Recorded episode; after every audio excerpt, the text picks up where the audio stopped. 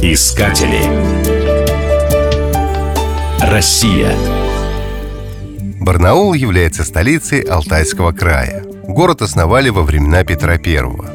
Он появился благодаря открытию месторождения меди.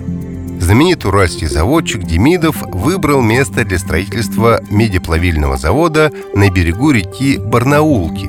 Это случилось в 1730 году. Алтай заинтересовал Акинфея Демидова не только медью, но и серебром. В России тогда добывали очень мало этого металла. Большим событием стало открытие месторождения серебра в районе Змеиной горы.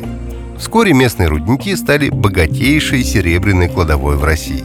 В первой половине XIX века на Алтае плавили 90% российского серебра. В год выходило по тысяче пудов – Барнаульский сереброплавильный завод стал самым крупным в стране.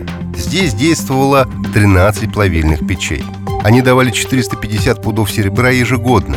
Барнаул за короткое время из небольшого заводского посада превратился в крупнейший в Сибири горный город. Вторым горным городом такого масштаба в России был только Екатеринбург. Богатая история края привлекла сюда всемирно известных путешественников и ученых – Алтай посетили Александр фон Гумбольд, Альфред Брем, Петр Семенов-Тяньшанский. Город в те времена поражал своим великолепием.